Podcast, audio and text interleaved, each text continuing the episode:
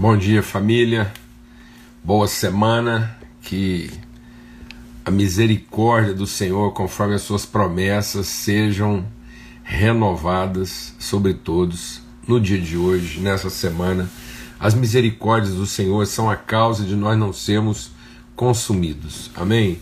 A fidelidade de Deus é renovada sobre nós, o amor de Deus, a graça de Deus. Então, boa semana bom começo de semana, uma semana de primeira não começa na segunda, então nós estamos aqui hoje pela manhã para compartilhar é, virtude, para meditar, repartir experiências, fortalecermos uns aos outros em nome de Cristo Jesus. Um tempo precioso, um tempo de estabelecermos princípios, um tempo de de bater mais assim né, na cabeça da estaca, firmar mesmo colunas, esteios que realmente fundamentem, que, que realmente assim é, firmem, sirvam de referência, de balizamento, né, de paráclito para a nossa vida. Amém? Em nome de Cristo Jesus. Esse é o nosso empenho aqui.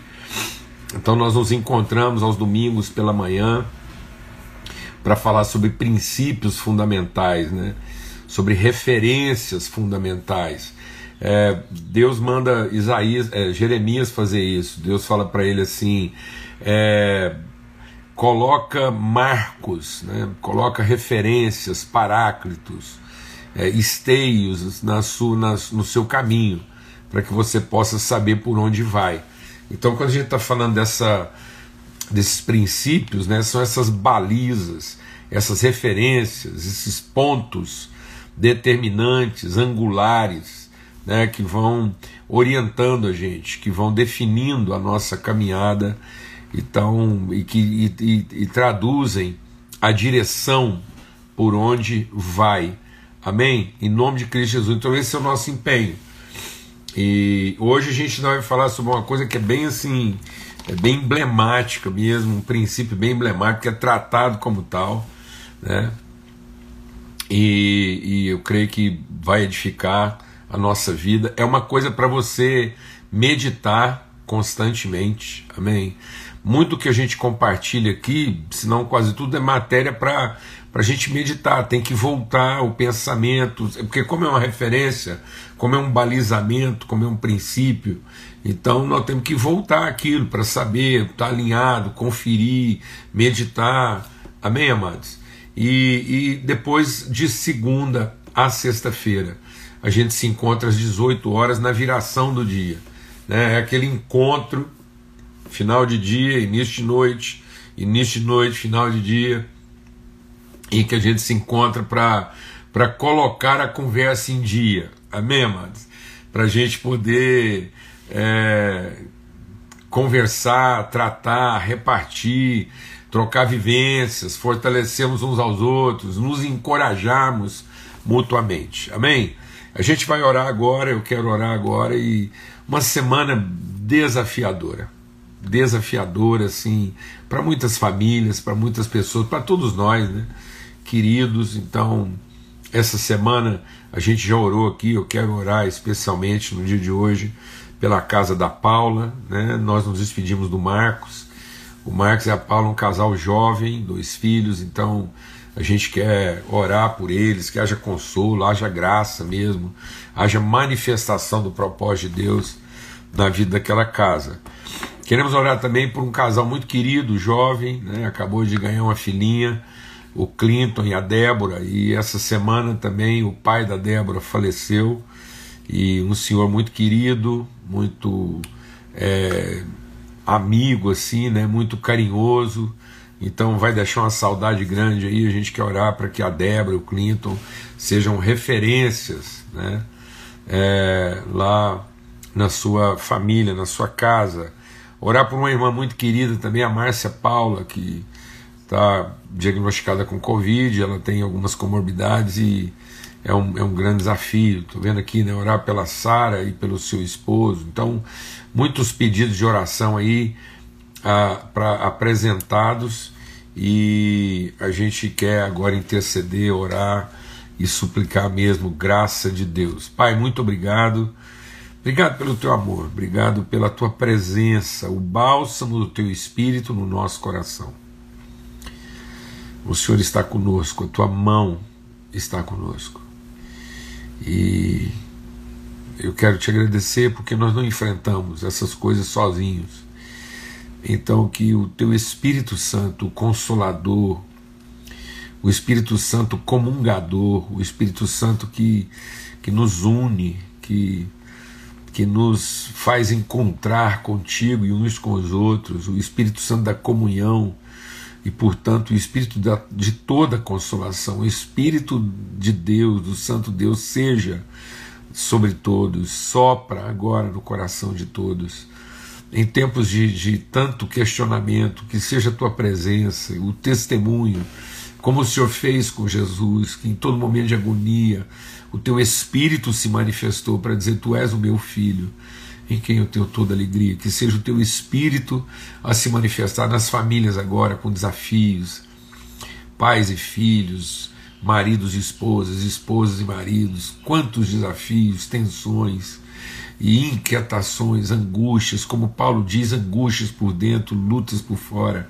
Mas o Senhor é o Deus de toda consolação, Espírito, sustenta-nos mesmo nesse mundo de tribulação e que nós sejamos instrumentos da tua paz, ó Deus, no nome de Cristo Jesus, o Senhor, pelo sangue do Cordeiro, ó Pai. Amém e amém. Graças a Deus. Amém. É, eu queria ler com vocês o que está lá. Essa semana toda a gente compartilhou sobre 1 Pedro, no capítulo 2, e nós vamos continuar a leitura nesse texto, só que agora no, em 1 Pedro, né, capítulo 2, primeira carta de Pedro, no capítulo 2, nós vamos ler o mesmo texto que a gente meditou durante toda essa semana, mas agora para abordar um outro aspecto. Né? Então a gente abordou aspectos assim de uma, de uma teologia bem aplicada e hoje a gente quer é, trabalhar uma questão assim de fundamentos mesmo, de, de princípios, né? Então diz assim: portanto, abandonem toda maldade, todo engano, hipocrisia né, e inveja, bem como todo tipo de maledicência.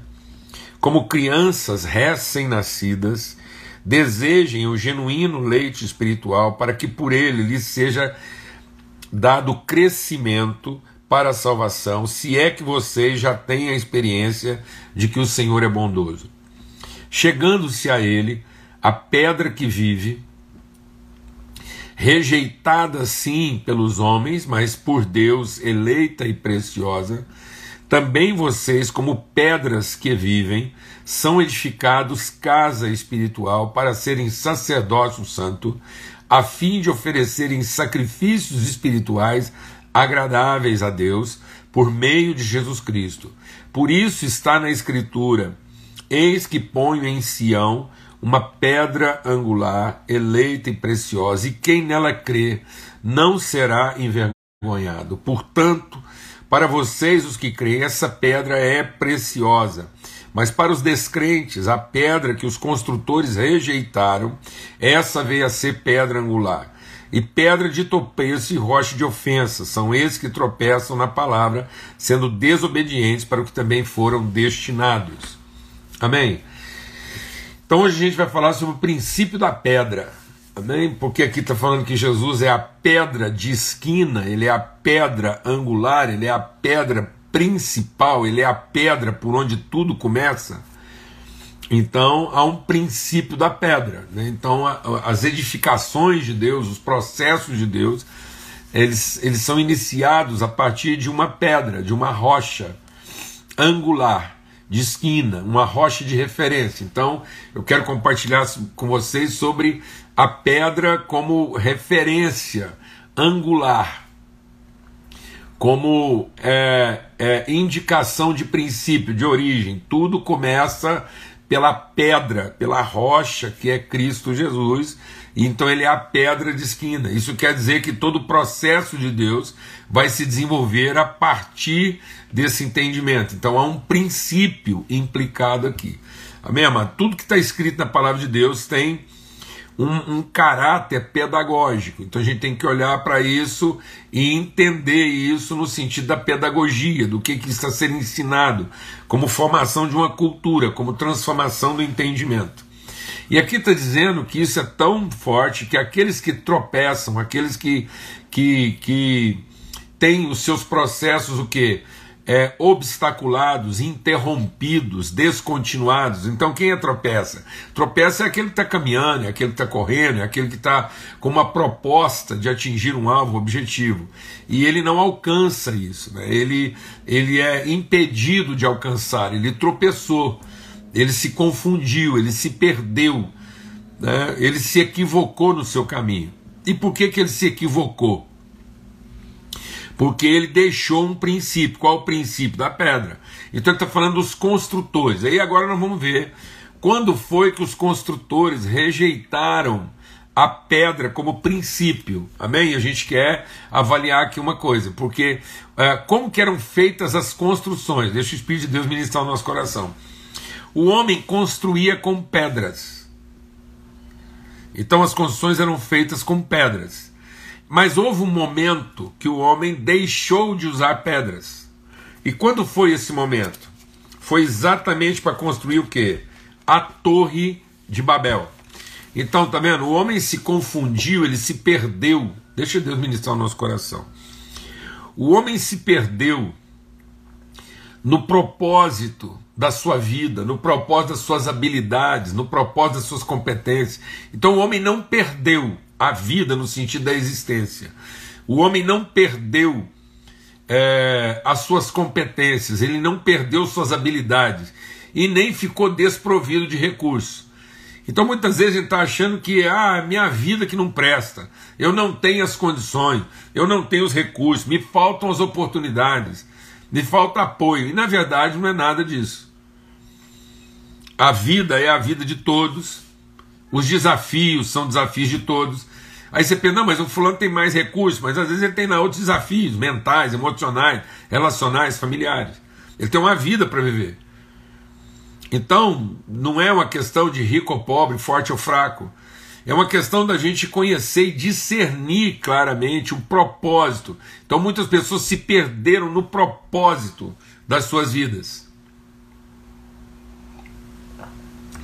E se perderam na, na, na, forma de usar suas competências, se equivocaram na forma de destinar suas habilidades.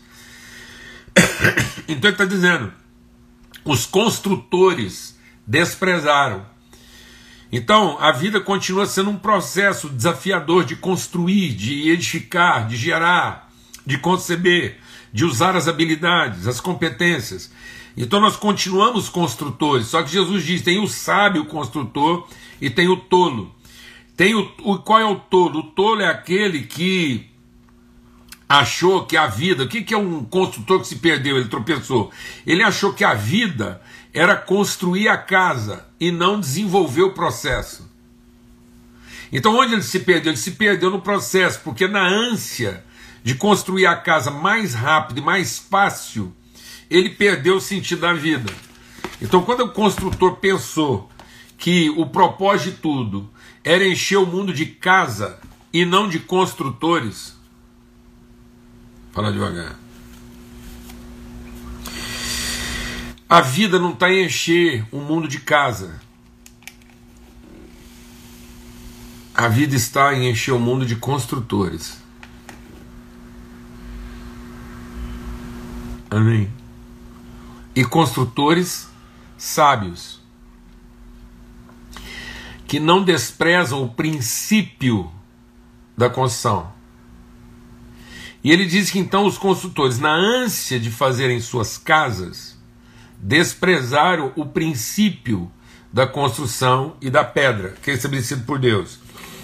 E aí, lá em Gênesis, no capítulo 11, a gente vê quando foi a primeira vez, quando foi que essa essa moda começou.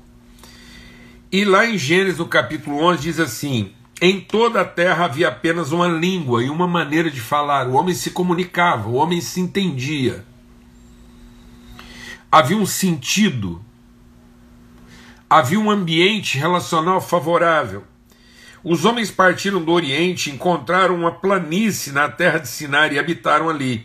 E disseram uns aos outros: Venham, vamos fazer tijolos e queimá-los bem.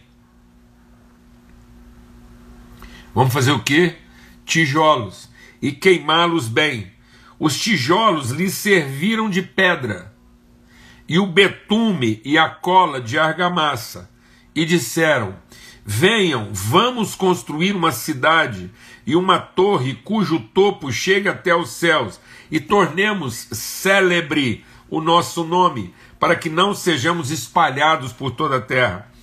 Então o Senhor desceu para ver a cidade e a torre que os filhos dos homens estavam construindo, e o Senhor disse: Eis que o povo é um, todos têm a mesma língua isso é apenas o começo, não haverá restrição para tudo que ele planeja fazer. Venham, vamos descer e confundir a língua que eles falam, para que não entendam o que o outro está dizendo. Assim o Senhor os dispersou dali pela superfície da terra e pararam de edificar a cidade.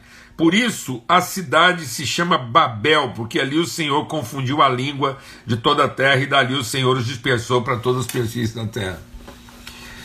Então, quando foi que o homem começou a construir confusão em vez de construir revelação? O que, é Babel? Babel é confusão. Babel é o, o, o germen de Babilônia, que é a mãe de todas as prostituições. O que, que é uma prostituição? A prostituição não é uma coisa errada.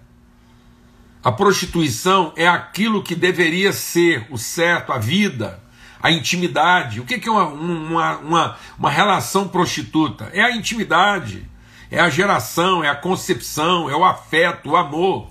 Feito pelo quê? Pelo dinheiro, pela cobiça, pela carência, pela ganância. Então, onde o homem se perdeu? O homem se perdeu nos seus motivos. Na medida em que ele começou a, a ter pressa, ansiedade, querer resultado, querer chegar logo, querer economizar, querer tornar mais fácil. E ele abandonou o princípio da pedra. E ele abandonou o princípio da pedra e optou por quê? Por tijolos. Porque o tijolo é isso. O que é um tijolo? É areia cozida. Então, quando o homem deixa de construir sobre pedra, ele vai construir sobre areia. Então, é, é, é, isso que acontece. Ele, ele deixou aquilo que é um fundamento, um princípio de Deus. E por que motivos? Porque ele queria fazer algo que chegasse aonde? Até Deus. Então, se você apertar esse homem e perguntar por que, você está fazendo isso? Para chegar em Deus. Então, Deus deixou de ser o seu conhecimento e passou a ser sua expectativa. Deus não é a nossa expectativa, Deus não é na onde nós queremos chegar. Deus é a convicção de onde nós fomos gerados, com seus princípios, com seus fundamentos. E nós não podemos abandonar isso. Aquilo que começa em Deus termina em Deus, aquilo que começa no homem não vai terminar em Deus. Não adianta você ficar pensando em Deus o dia todo, não adianta você estar tá querendo agradar a Deus, não adianta você fazer coisas pensando que isso vai te dar a segurança e a estabilidade. O que, que era Babel? Babel era um propósito que de, de, de era um, é, eles maquinaram um assalto, um roubo? Não. Eles maquinaram construir uma cidade que lhes desse o que? Segurança, estabilidade e certeza do divino. Muitas pessoas estão trabalhando sinceramente em busca de estabilidade, em busca de futuro, em busca de, de garantias, de proteção e de alcançar o divino. É um esforço sincero. Só que esse esforço não vai dar em nada, porque as pessoas abandonaram um princípio, um fundamento. Estão fazendo a coisa a partir das suas próprias ideias, dessignificaram suas convicções, dessignificaram suas habilidades e dessignificaram o sentido das suas vidas por mais legítimo que pareça ser.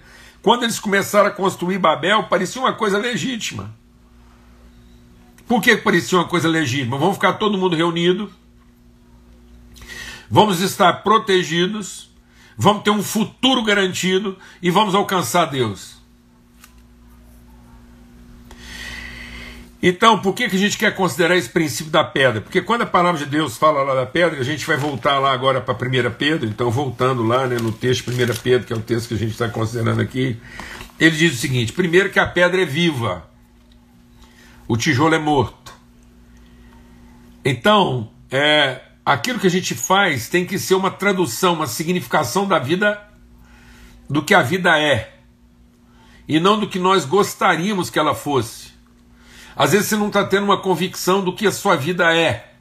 Você tem uma expectativa de que ela se torne.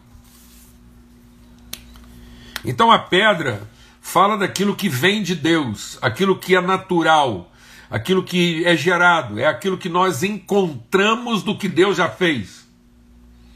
Então onde está a vida? A vida está em procurar e encontrar aquilo que Deus já preparou e colocou diante de nós para construir os processos. Por isso a palavra de Deus diz o que? O reino de Deus é como um homem que encontrou uma pérola. O reino de Deus é como um homem que encontrou um tesouro no campo. O reino de Deus é o quê? É, o, é o reino de alguém que procura encontrar aquilo que Deus já estabeleceu, mas que não está na expectativa de conquistar aquilo que deseja. Vou falar devagar. A vida está em encontrar aquilo que Deus já estabeleceu, aquilo que está lá, aquilo que está pronto. Por isso que Paulo ora, ora para que sejam iluminados os olhos do nosso entendimento, para que possamos reconhecer as riquezas da nossa vocação. Então, o grande segredo da vida é encontrar as riquezas, aquilo que está no terreno. As pessoas não querem gastar esse tempo de procurar, de encontrar. E aí elas estão gastando todo o tempo no que? No conquistar, no realizar, no empreender e não no traduzir. Quando você está lá tentando conquistar apenas e realizar apenas e, e, e produzir para você mesmo, você você você está transformando a vontade de Deus na sua interpretação. É a forma como você interpreta a vida. A gente falou bastante sobre isso semana. Não seja um religioso tentando interpretar aquilo que você entendeu, mas seja alguém espiritual traduzindo aquilo que se revelou. Seja um tradutor fiel do que Deus revela ao seu coração, mas não seja um intérprete esforçado daquilo que você entendeu, daquilo que você precisa. O que, que é um tijolo? é uma forma quadrática que nós interpretamos a pedra. O que é o tijolo? É uma interpretação humana de pedra. Mas não é uma tradução, não é uma tradução fiel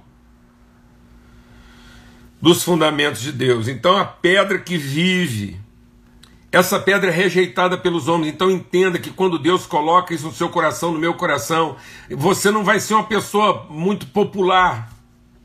Deus quer que você se torne uma pessoa pública, mas não necessariamente popular, porque você muitas vezes vai estar colocando na sua vida coisas que as pessoas desprezam. Você está fazendo uma opção de vida que muitas vezes as pessoas não entendem, porque isso é sério entendimento. Amém. Aquilo que Deus operar na sua vida vai se tornar público, mas não vai ser popular. Amém? Vai ser para todos, mas não vai ser para qualquer um. E aí ele diz o que? Ela é eleita e preciosa. Então é o seguinte, não adianta temar, não. Não adianta temar, não. É o que Deus estabeleceu. É o que ele determinou. Isso é um princípio estabelecido por Deus e não vai mudar. Deus constrói a partir de pedras. Nós somos casa espiritual, pedras que vivem. Então deixa Deus ministrar o nosso coração.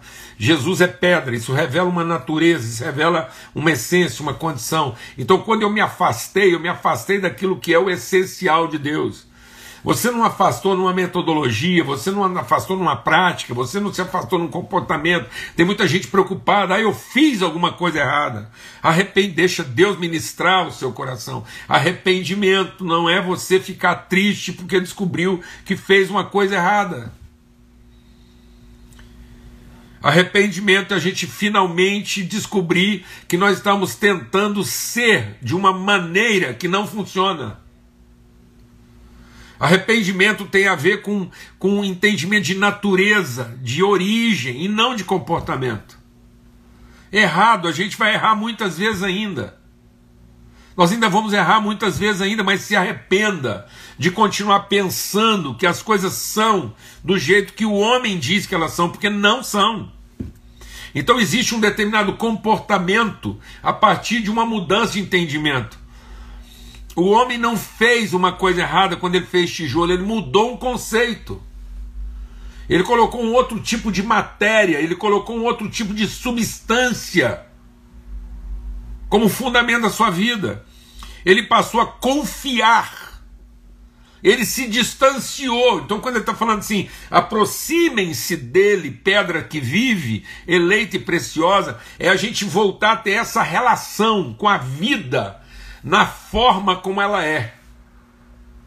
Aproximar não é você, não é você encontrar apenas um endereço, aproximar não é você encontrar um rito, aproximar não é você mudar um comportamento, aproximar é você encontrar uma relação, é você se harmonizar, é você de novo falar uma língua que é entendida, compreendida e viver nessa relação. É uma, é uma aproximação relacional daquilo que é a forma, daquilo que é a essência da vida. A vida como ela é de fato. Não adianta você ficar pensando em mudar de comportamento se você não reconceituar a vida na sua essência. Se a vida não passar a ter para você aquela, aquela, aquele, aquele sentido original do que a vida de fato é. Então, se aproximar da pedra, porque também nós somos pedras que vivem, eleita e preciosa, edificados casa espiritual. E aí isso quer dizer algumas coisas. Eu quero ser bem breve aqui agora naquilo, nisso. Primeiro que é natural. A vida espiritual, ela está no encontro daquilo que Deus já estabeleceu. E não naquilo que nós produzimos para encontrar Deus. Deixa Deus ministrar o nosso coração. Encontro com Deus é a gente se reencontrar com o que Deus já fez e não se reencontrar com Deus a partir do que nós fazemos. Ô oh Jesus, ô oh Jesus, Senhor, Espírito Santo de Deus, ministra agora no nosso coração. Fala devagar, irmão. Vida espiritual não é tentar se reencontrar com Deus a partir do que eu faço, mas é se reencontrar com Deus a partir do que Ele fez. Porque é natural não é uma torre que eu edifico usando minhas habilidades para produzir o que eu controlo. Mas é a sensibilidade de encontrar, de discernir aquilo que Deus estabeleceu. Amém. Segunda coisa, é multiforme.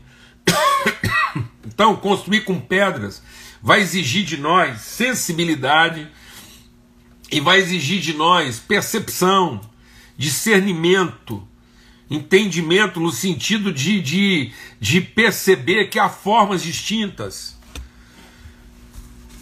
né? que, há, que, há, que há feições distintas. Então, a pedra, ela não, ela não tem uma forma única. Isso quer dizer que, que é, nós vamos ter unidade de natureza, porque é tudo pedra mas vamos ter diversidade de expressão, pelo amor de Deus, pelo amor de Deus. Nós estamos vivendo uma escravidão religiosa em que as pessoas estão pautando a espiritualidade pela forma, em que as pessoas estão sendo obrigadas a serem definidas de, como um tijolo. Um tijolo quadrático, fechado, formatado. Então, mas nós podemos ser lapidados, mas não formatados. Vou falar devagar. Nós somos lapidados, mas não formatados. Então o processo de Deus é natural, não é artificial, é a partir do que ele já fez. E é multiforme. Há uma unidade de natureza, mas há uma diversidade de expressão. Vai exigir de nós mais respeito. Amém. Nós estamos sendo levados a admirar uma forma. Então muitas pessoas estão se reunindo em admiração a uma determinada forma e não em respeito a uma expressão multiforme. A casa de Deus é uma casa espiritual porque ela é feita de pedras e a gente não se admira de perceber que ela é uniforme, mas que ela é bela porque ela é uma composição multiforme. Amém? Terceiro lugar, a pedra é plena. Quando a gente entende que a pedra é plena, a gente se liberta do grande ou pequeno, alto ou baixo. Amém. Então, se a gente desenvolver tecnologia, a gente vai fazer tijolos maiores para poder construir mais rápido. A gente vai formatar as coisas de modo a ganhar velocidade para a casa ser grande, feita a partir de coisas grandes. E não, amados. Deus, ele trabalha o preenchimento a partir de plenitude, de modo que grandes e pequenos compõem esse preenchimento. Em Deus, todos os espaços estão ocupados entre grandes e pequenos, mas estão ocupados por realidades plenas. Então a pedra não vale pelo seu tamanho, ela vale pela sua consistência.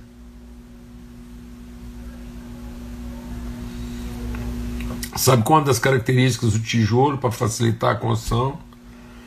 É que ele é oco. Lá no caso do Egito ele não era oco, não. Ele era. Ele era. É, é, quadrado mesmo. Né? Só que ele era uma mistura de capim e barro. Né? Então ele não era pleno, ele não era consistente, ele era volumoso. Então o tijolo, a ideia do tijolo é que ele ocupe um espaço e não que ele ofereça preenchimento. Então ele ocupa o espaço, mas ele não preenche o espaço. E deixa Deus ministrar o seu coração. Às vezes, como igreja, a gente está ocupando um espaço, mas não está preenchendo o espaço, porque não há consistência naquilo que a gente entrega. Amém? Então a pedra era consistente, a pedra não era só uma forma de preencher rapidamente o espaço, ocupar aquele vazio, mas era, era de preencher, é de oferecer consistência, de trazer estabilidade. Então nós somos eleitos e preciosos, e aí na vida, na vida, a gente tem que aprender isso, a encontrar o que Deus já fez, a respeitar as formas distintas pelas quais Deus opera e a ser consistente nos processos.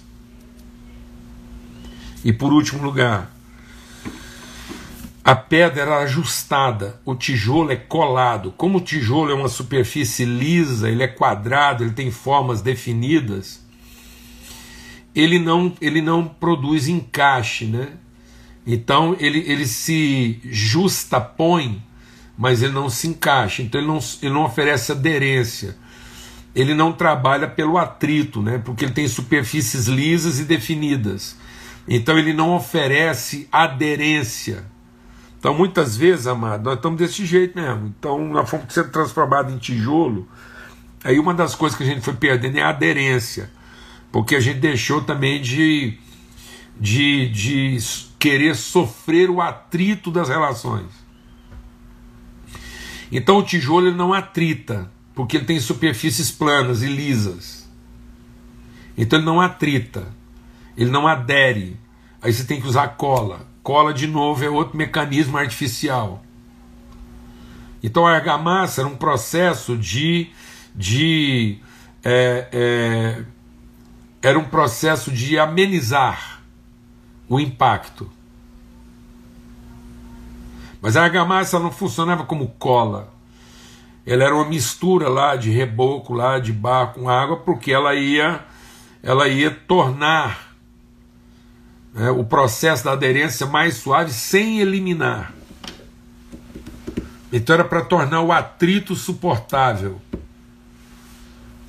E isso criar uma estrutura de sustentação a partir de superfícies que conflitam. Então, a construção de pedra era uma construção difícil. Porque ela ia sofrer o tempo todo esse processo de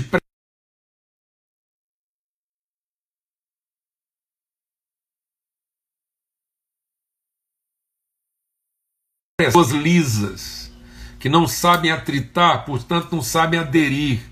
Então eles não têm aderência, porque não tem atrito, eles não sabem suportar coisas difíceis, são lisos, qualquer coisa aquilo sai do lugar. Aí nós temos que fazer o quê? Temos que pôr cola.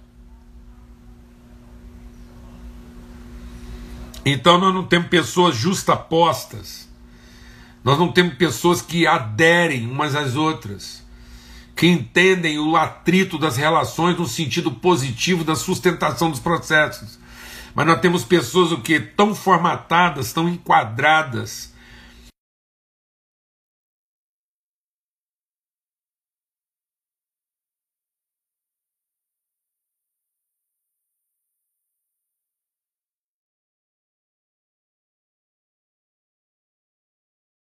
elas estão coladas porque não estão aderidas. Glória a Deus, amados. Eu espero que essa palavra fortaleça o seu coração. E que a gente medite nisso mais vezes e a gente pense bem que tipo de construção nós estamos gastando a nossa vida, nosso esforço, nosso empenho. Deus não habita em casa feita de tijolos, mas Deus habita uma casa espiritual feita de pedras e pedras que vivem.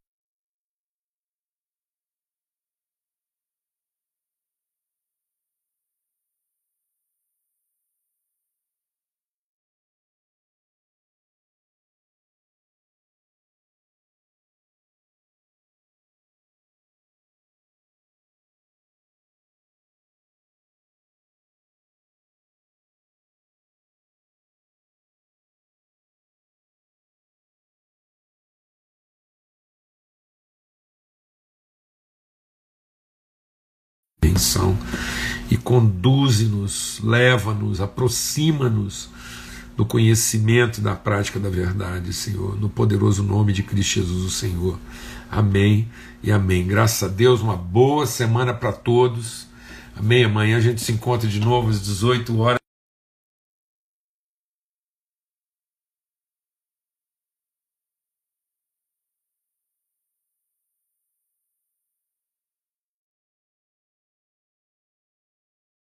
Pedra que vive